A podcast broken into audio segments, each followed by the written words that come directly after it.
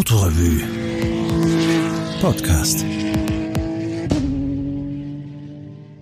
Ja, hallo, mein Name ist Stefan Schlögl. Ich bin Journalist und war vom Jahr 2003 bis zum Jahr 2009 Redakteur der Autorevue. Äh, ich habe euch einen Text mitgebracht, der aus dem Jahr 2007 stammt. Er heißt Mit letzter Kraft und er erzählt die Geschichte eines äh, sehr renitenten Oberösterreichers. Und nachdem man vielleicht hört, dass ich auch aus Oberösterreich gebürtig bin, äh, lag mir diese Geschichte natürlich sehr nahe, allein deswegen, weil sie eine dieser klassischen Geschichten ist, äh, für die ein Journalist lebt, nämlich ähm, sie ist gespeist aus einer kleinen Lokalmeldung in einer oberösterreichischen Zeitung, ähm, die mein Interesse geweckt hat. Und dann bin ich da eben hingefahren nach Tragwein das ist im Mühlviertel. Und habe mir dann die Geschichte von diesem Mann angehört. Und äh, das Ergebnis äh, werde ich jetzt vorlesen. Äh, ist, äh, wie ich meine, mh, hm, sehr eigenwillige Geschichte, mh, hm, was auch die Autorevue insgesamt immer ausgezeichnet hat, dass es nicht nur um das Thema Auto geht, sondern auch das Thema Auto und Menschen. Und in dem Fall geht es nicht nur um Automobile, sondern eben um Technik und Menschen. Ähm, ein, eine kleine Fußnote, ähm, weil ich auch sehr stolz darauf bin. Ich habe für diesen Text ähm, im Jahr 2007 den österreichischen Zeitschriftenpreis bekommen. Bin noch immer der einzige Automobiljournalist, der dafür einen Preis bekommen hat. Den ersten zumindest. Andere Preise haben auch die anderen Autorevue-Redakteurinnen und Redakteure bekommen. Aber das war doch für mich was sehr Außergewöhnliches. So, und jetzt begeben wir uns nach Tragwein mit letzter Kraft. Franz Kornbichels Traum ist sein Museum der Antriebskräfte. Um sich diesen Traum zu erfüllen, setzte sich der Müllviertler 41 Wochen in das Gemeindeamt von Tragwein. Was war da los? Ruhig bleiben. Du musst auf alle Fälle ruhig bleiben, sagt er sich wieder und wieder. Dann streift er die Joppe über, greift sich ein Plastiksackerl, zieht die Schiebermütze in die Stirn und tritt hinaus auf die Straße. Hinein in einen neuen Tag. Seinen Tag. Schon marschiert er los, mit breiten Kreuz und kurzen festen Schritten, vorbei an der Bäckerei Brandstätter, dem Stiegenwirt, dem Kaufhaus Krapf, vorbei an den schmucken, schön herausgeputzten Häusern, die sich der Straße entlang aufhehlen, die paar hundert Meter hinauf bis zum Marktplatz, rechts die Pfarrkirche, vor ihm der Kirchenwirt. Noch nach links schwenkt er ein, zum Gemeindeamt, steigt die Stufen hinauf in den ersten Stock, grüßt die Sekretärin hinter dem Schreibtisch, lässt sich ihr gegenüber auf einem Wartesessel nieder und holt aus dem Plastiksackerl ein Schild hervor. Stellt es hin, sitzt und schweigt. Sitzt und wartet. Sitzt und bangt. Es ist der 15. Mai 2006, 7 Uhr morgens. Franz Kornbichler hat seinen, wie er es nennt, Sitzstreik im Marktgemeindeamt Tragwein begonnen. Was er will, steht auf dem Pappschild neben ihm ein Museum der Antriebskräfte. Der Bürgermeister des 3000 Seelenortes will es nicht. Zumindest nicht so, wie sich sein Gemeindebürger das vorstellt. Wie lange er dort sitzen will, bis ich tot vom Sessel kipp, denkt sich der Kornbichler Franz an diesem Morgen. In ein paar Tagen ist das vorbei, denkt sich Bürgermeister Josef Naderer, vor dessen Amtszimmer der damals 78-Jährige sitzt. Kornbichler sitzt 41 Wochen. Bis zum 23. April 2007, fünf Tage die Woche, jeweils von 7 bis 18 Uhr, nur mittwochs und freitags ist zum 12 Leuten Schluss. Ich habe nicht geglaubt, dass ich das so lange aushalte. Franz Kornbichler steht vor seinem Haus und blickt die Marktstraße hinauf, Richtung Gemeindeamt. Mit beiden Beinen fest im Asphalt verankert, von bulliger, rüstiger Statur, die großen Fäuste in die Seiten gestemmt, könnte der Mann als Mühlviertler Großbauer durchgehen. Nur das wässrige Glitzern unter den dichten Augenbrauen verrät, dass er an diesem 23. April nicht als Sieger nach Hause gegangen ist. Zurück zu seinen Maschinen, Traktoren, Gerätschaften, Hunderte, tausende Belege einer Sammelwut, die den Mann seit 40 Jahren heimsucht. Damals hat Kornbichler begonnen, alte Maschinen zusammenzutragen, hat sie wieder aufgebaut, hergerichtet, dokumentiert und in seiner Werkstatt für Landwirtschaftsmaschinen aufgestellt. Heute sind das aufgelassene Geschäft, der Vorplatz, das angeschlossene Wohnhaus, der Garten dahinter voll von uralten, ölig glitzernden Tand.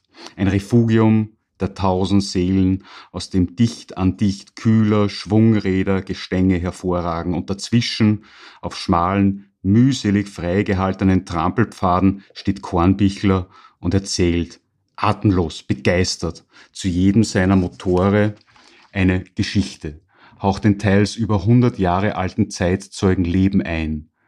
Verrätselte Namen tragen sie, Pferdegöppel, Stiftendrescher, Strohbandelmaschine, Kleesamenreibler, Haferquetsche und dazwischen immer wieder Feuerspritzen, Standmotoren aus den 20ern und 30ern mit Fettschmierung, Pyramidenkühlung oder Abreißzündung. 800.000 Kilometer hat er auf seinem Ford Transit hinaufgefahren, um das alles zusammenzutragen. Und mit ihnen deren stilles Geheimnis. Die Bauern wissen ja selbst nicht mehr, wofür das alles einmal da war. Und gehst einmal in ein Museum, steht eine Maschine auf einem Sockel mit einem Schild dran. Und was sagt das? Gar nichts. Eine tote Maschine sagt nichts. In seinem Museum hingegen, Kornbichler hat sich endgültig warm geredet, zerschneidet mit dem Zeigefinger die Luft, werden alle Exponate voll funktionsfähig und benutzbar sein. Auch die Traktoren. Der Lanz Bulldog, der Äpple Buchsbaum, der Lindner, der Steyr 30er. Kornbichler schlägt das Tor zum Hinterhof auf, etwas abseits steht ein windschiefes Zelt. Geht selber hin. Seitdem mir ein Sturm das Dach zusammendruckt hat, habe ich nicht mehr reingeschaut. Mir hat's das Herz zerrissen. Drinnen, unter der aufgerissenen Plane, noch mehr Maschinen, Dutzende, wirr, chaotisch und doch einer inneren Ordnung folgend. Kornbichler wirft nur einen kurzen Blick hinein stapft mit hochgeschobenen Schultern weiter hinter das Zelt zu einer der Ortsumfahrung hin abfallenden Wiese, der Parzelle 1216. Jenem Auslöser für einen Konflikt, der vor knapp zehn Jahren zwischen dem Bürger Kornbichler und der Gemeinde Tragwein entflammt ist. Damals, 1998, stellte der den ersten Antrag zur Umwidmung seines Grundstücks im Bauland. Ein Museum der Antriebskräfte wollte er mit finanzieller Unterstützung der Gemeinde auf die Wiese stellen. Gleichzeitig eine würdige Heimstätte für seine Maschinen schaffen und nicht zuletzt sich selbst ein Denkmal setzen. Der Antrag wurde abgelehnt und Franz Kornbichler hatte seine Bestimmung. Alles, was seitdem geschah, passt je nach Sichtweise in die Schublade Aufrechter Bürger kämpft gegen renitente Obrigkeit, lustiger Beamtenschwank in unzähligen Aufzügen oder sturschädeliger alter Mann sucht Streit. Und irgendwann ist wie in jeder schlechten Ehe das Eigentliche, die Wahrheit zwischen den aufeinanderprallenden Gerechtigkeiten verschütt gegangen. Die eine ist die des Kornbichler Franz. 1929 in Tragwein mitten in die Wirtschaftskrise hineingeboren, das oberösterreichische Mühlviertel damals nicht mehr als ein gottvergessener Winkel nördlich der Donau mit verarmten Bauern und ein paar Sägewerken. 1941 fängt Franz bei einem Mechaniker an, arbeitet 60, 70 Stunden die Woche. Die Mutter spart sich das Geld für den Lehrherrn vom Mund ab. Nach dem Zweiten Weltkrieg baut er in Tragwein eine kleine Werkstatt für landwirtschaftliche Geräte auf. Doch das Geld reicht nicht. Er muss in einem nahen Bergwerk anfangen. Nach Dienstschluss arbeitet er zu Hause bis in die Nacht hinein. 1953 heiratet er. Und wenn Kornbichler seine Anna als eine besonders milde Frau bezeichnet, heißt das in dieser Gegend nichts weniger, als dass sie seine große Liebe war. Gemeinsam bringen sie fünf Kinder hoch, mit denen er bis heute eine große Freude hat er hilft in der Gemeinde mit, gründet die Tragweiner Jugendfeuerwehr, sitzt im Flohmarktkomitee der Pfarre und sammelt wie ein Besessener. Steckt den letzten Groschen in seine Motore, bis das nüchterne Haus mit der verblühenden Farbe der kleinen Werkstatt, der Hinterhof voll sind und nur noch Platz ist für eine fixe Idee.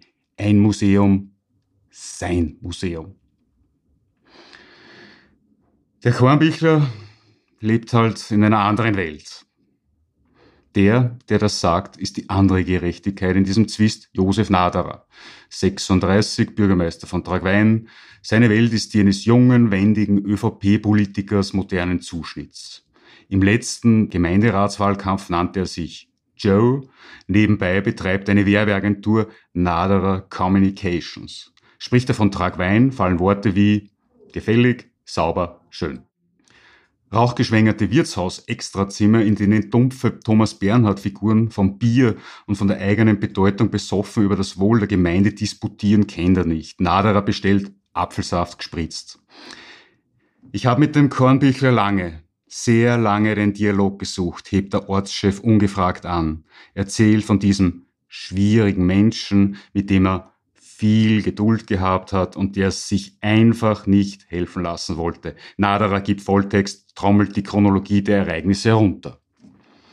1998, bei seinem Vorgänger sei Kornbichler das erste Mal mit seinem Museum samt Umzugsantrag für die Parzelle 1216 aufgetaucht. Der nachgereichte Bauplan zeigt eine von Kornbichler in Auftrag gegebene Halle. 640 Quadratmeter Grundfläche, Format 32 mal 20 Meter, Kostenpunkt 280.000 Euro. Der Gemeinderat lehnt ab. Dieser schmucklose Quader, so der Bescheid, würde nicht ins Ortsbild passen. Dennoch wird ein Finanzierungskonzept in Auftrag gegeben. Kornbichler liefert einen überarbeiteten Bauplan. Wieder winkt die Gemeinde ab, schickt aber einen alternativen Bauplan ins Rennen.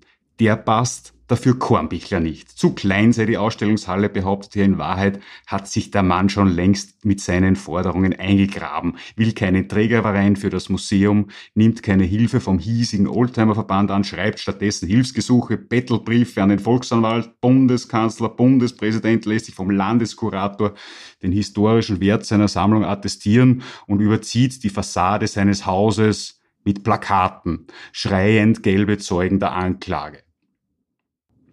2001 entwirft ein Museumspädagoge ein Konzept, vergebens. 2003 betritt, wir halten beim 15. abgelehnten Umwidmungsantrag der frisch zum Bürgermeister gekürte Josef Naderer die Bühne. Ein Jahr später stirbt Kornbichlers Frau. Eine schwerende Wunde im Leben eines stolzen Mannes, die er mit verbissenem Einsatz für seinen Traum vom Motorenmuseum zu heilen sucht. Dennoch wird immer wieder verhandelt, gerungen, gestritten.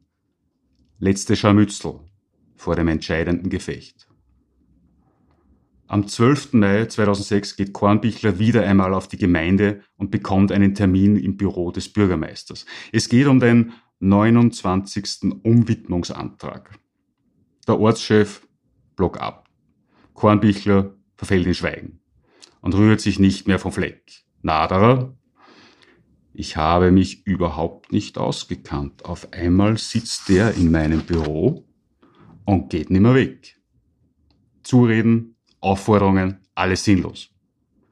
Ich habe dann einfach meine Arbeit weitergemacht. Für die heiklen Telefonate bin ich halt rausgegangen. Als Kornbichler nach Stunden einem noch dringenderen Bedürfnis nachgehen muss, versperrt der Bürgermeister eilig die Bürotür und flüchtet vor der beharrenden Gewalt. Und Kornbichler hat das ideale Vehikel für seinen Kampf gefunden. Am darauffolgenden Montag beginnt er, bewaffnet mit einem Tafel und einem Jausensemmerl, seine Sitzstreikdauer unbestimmt. Ich hab einfach nicht mehr gewusst, was ich machen soll, bekennt Kornbichler rückblickend. Der Bürgermeister weiß übrigens auch nicht, was er machen soll. Nirgendwo steht geschrieben, wie lange jemand in einem Wartezimmer warten darf. Die Positionen sind bezogen. Was fortan passiert, ist eine Aneinanderkettung von Aussagen und Gegenaussagen. Kornbichler hat sich einige, wie er es nennt, Sekierereien auf der Rückseite seines Protesttafels mitnotiert. Der 30. Mai vermerkt, alle Wartesessel sind verschwunden. Kornbichler bleibt elf Stunden lang stehen. Mir war ganz anders. Richtig schlecht war mir. Tags darauf bezieht er auf einem Klappstuhl seinen Posten. Die Gemeinde fährt indes eine subtile Gegenstrategie. Der Sitzende, so der Vorwurf, gefährde das Amtsgeheimnis, da er von seinem Platz aus die Telefongespräche der Gemeindesekretärin mithören könne. Zudem sorge der Dauergast für eine unvertretbare psychische Belastung. Kornbichler lenkt ein und schlägt sein Quartier am Treppenabsatz zwischen Eingang und ersten Stock auf.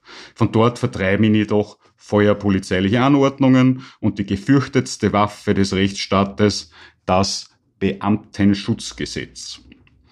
Also zieht der Sitzstreiker nach ein paar Wochen ins Parterre. Bis zum 12. Juni. Der Bürgermeister hat den Umwidmungsantrag doch noch auf die Tagesordnung der nächsten Gemeinderatssitzung gehoben. Der Antrag wird abgelehnt. Tags darauf, am 6. Juli, sitzt Kornbichler wieder auf seinem Platz mit brüllendem Schweigen. Die Gemeinde, nicht untätig, erlässt in der Zwischenzeit eine neue Hausordnung. Keine Lex Kornbichler, wie Ortschef Naderer betont. Dafür erblickt die Wortkette, die Benutzung des Amtes ist nur für die Dauer der üblichen Beanspruchung zulässig, das Licht der Welt. Die Hausordnung wird über den Platz des Renegaten angeschlagen. Sie ist die Grundlage für ein Gerichtsverfahren im Herbst 2006. Doch Justitia zeigt sich gnädig und lässt Kornbichler sitzen. Der Richter hat sich gedacht, dass der noch ein paar Wochen ohnehin aufhört, ärgert sich Naderer.